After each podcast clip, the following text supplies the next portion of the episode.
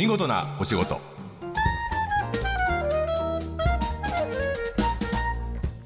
こんにちは。出版社マガジンハウスの編集者西田善太です。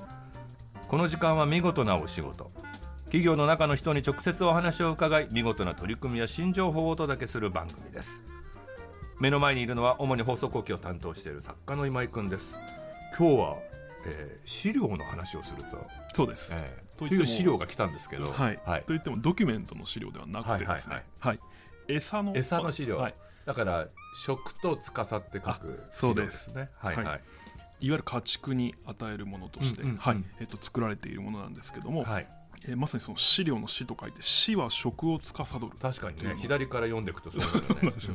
えをモットーとする会社チューブ資料に、えー来ていただいてます。うんはいで日本の畜産水産産業の未来は、まあ、この飼料餌にかかっていると言っても過言ではないというところ。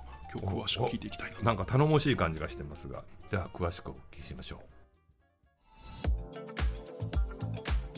えー、チューブ資料チューブっていうのは中部地方のチューブそうですね。はい。代表取締役の平野晴信さんです。よろしくお願いします。よろしくお願いします。えー、とチューブ飼料の資料はいわゆる餌の飼料ですね、はい、そうです。えーどういう会社でしょはい、えー、チューブ資料はですね、はい。あの飼料の飼という字はですね、はい。食を司ると。その通りですね。はい、はい。えーそれをモットーにですね、はい。1949年の創創業おでございまして。えー、と愛知県名古屋がまあ、そうですね、本社、そうです。今あー、名古屋が。配合飼料ですね。そうです、配合種混ぜた穀物とそうです、穀物が主体になってまして、トウモロコシですとか、大豆カスとか、はい。小麦とか、はい。あとは食品の、副産物ですね、うえーそういったものを種の原料としまして、はい。鶏、豚、牛、あとお鯛とかハマチとか魚。魚。はい。はい。確かに食卓に上る一番最初の部分を、はい。えーチューブ飼料さんが支えてるというかはい。工夫を重ねてるということですね、い。で実は目の前にごま卵というですね、はえーパッケージが卵む6個入りとこれ10個入りですね。えー10個入りがありますけど、これはチューブ飼料さんがは販売してるんですね。そうですあなるほど、これあのごま卵ってすごい綺麗な黄身が、ちょっと色が濃い、そうですね黄身ですね、はいでごまの栄養セサミンプラス10倍のビタミン E と書いてあるってことはこの鶏はごまを食べてる。はい。餌として食べてるはい、ただごまだけではなくて、はい。えー、トウモロコシだとか。あ飼料の中はい、に汁の混ぜる中に混ぜてなるほど食べてます、はい、でその栄養分が卵に移るんですそうですそうです、んんん。はい。つまり人は動物生き物は食べるものでできてるっていうけど、はい。飼料でそれだけ変わっちゃうんですねいろんなことが、はい。色をまず変えれるよって話なので、あはいはいトウモロコシが主原料なんで普通に使っても普通の色なんですけども、はい。結構そのちょっと赤みの入った卵の美味しそうとかってありますよね。はいはい。ちょっとそそのりますよね。餌の中でそのいろんな原料を使ってですね、はいこうコントロールできる。あの黄身の色を。黄身の色を。まあ黄身って黄色の味って書きます。はい。ねそれが餌でやっぱこんだけコントロールできるんだよっていう。ほう。つまりはい。あれなんですね、黄身の色っていうのは餌の色素そうですとかが入ってそうでするってことなんそうでねですす。そうです。なるほど。この色を変えていくことで、はい。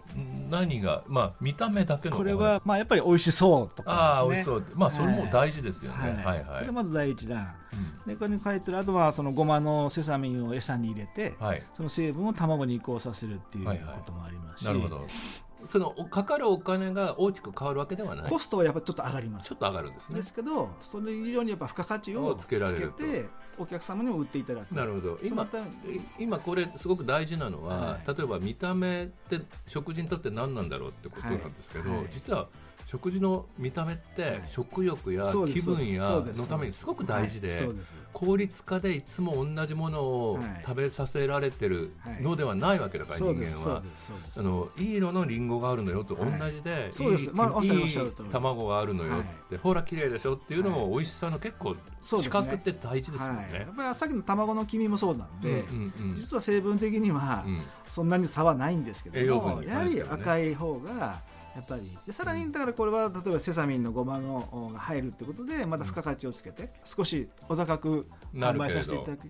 えなんでごまを入れようと思われたんですか？それはやはりその何入れても移行するわけじゃなくて残るわけじゃないし、はい。ましてや卵って別のものですもんね。そうですそうです、ん。そこに例えばごまの栄養をちゃんとお移ることが分かっていてそれは実験した？実験そうですね。いろいろその試行錯誤して。そうですそうです、うん鳥の話もしましたけど豚でもやっぱりそういったのがあってですね、はいはい。あのー一般的な豚肉の餌も鶏肉もそうなんですけど、はいはい。主体はトウモロコシが主体、まあ半分ぐらいトウモロコシ。でそれで作るとやはりまあ一般的な豚肉が出るんですね。うすね。はい。ただやっぱりそれはさっき鳥にもお話ししたように同じような、うん。あ価値しか出てこないので、効率はいいけど違いが出せないという、で生産者としてはそれを例えばスーパーで売ると、はい。やはりいろいろお価値をお訴求できない。うん。で他とよそとも差別化で取れないとうんうん。いう中じゃあ俺は変わった豚肉作りたいんだと、うん。だからあトウモロコシじゃない原料の餌が欲しいんだというご要望をいただいて。あで中部市場としてはじゃあそれにお答えしたいというところでこれが隣にあるのがこあれ見ていただいても緑と書いてあります、はいこれは色が濃いですね。これは原料トウモロコシ全く使ってなくて、はい。これがマイロと言われるものであマイロを使ってね。はい、これもマイロなんです、はいはいはいはい。でこれを使うことによってもトウモロコシこれ逆にゼロですはいはい、でマイロの餌を使うことによってはい。豚肉はどう変化するんですか、これは脂が白くなったり赤身もこう爽やかあっさりとした。なんかあれですね、はい。あの、はい。美容の世界でまあみたいまあで美しい、言ってみれば健康、はい。健康的になるのかもしれないですね。なるほど、えー、じゃあチューブ飼料今後の展望野望は何でしょう、あのー今まではですねこう餌っていうのは、うん。そのどちらかというとあまり表に出てこない。出てこないですね、はい、皆さん大量にバーってでもうなんか単純にうん。穀物は外国から行ってきて、うん。まあ輸入して。輸入してそれを混ぜ合わせて食べさせてるはい。だけだったと思うんですけども、はいは外国から入れてるっていうことは、うん。逆に日本のその日本産の原料ってやっぱ少ないんうんうんですね、今回コロナではっきり分かったのはですね、アメリカでも余ってたから輸出したわけですよね、うんうん。ですけど自分たちの国の食を守らなきゃいけないとなると、自給率上げろということはいですね、、そうするともう出さなくなるわけですよね、そうすると日本はやっぱりしっかり生産しておかないとですねうん。うんやっぱり将来食べ物がなくなってしまうっていう大きな問題になるほど。そのそのために、はい。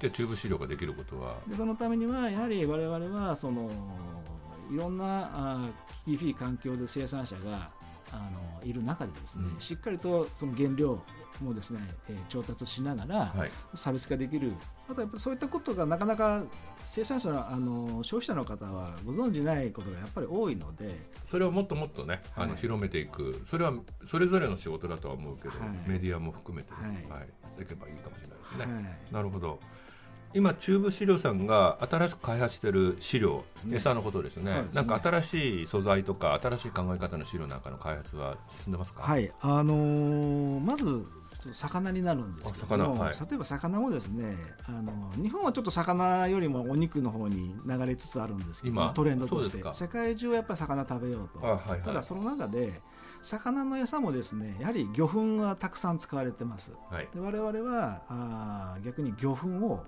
全くゼロうん。の餌を作りまして。何から作られて植物性タンパク大豆カスとか。で育てられるというのが分かってきたんですね、その成長具合はうん。少しやっぱり魚粉主体よりも少し落ちるところをでも結構地球に対しても健全な飼料になるってことですね。その開発も続けられているということで、じゃあはいいいろんな新しいものが生まれつつあると。つまり食卓に並ぶ肉や魚を見て美味しいというその一番最初の部分に飼料っていう餌の工夫があるっていうのをはい。今日そうですね。わかりました。はい、ありがとうございます。はい。今日は中部飼料株式会社の代表取締役社長平野晴信さんに伺いましたありがとうございました。どうもありがとうございました。放送の内容は番組ホームページで順次公開していきます。見事なお仕事また来週お会いしましょう。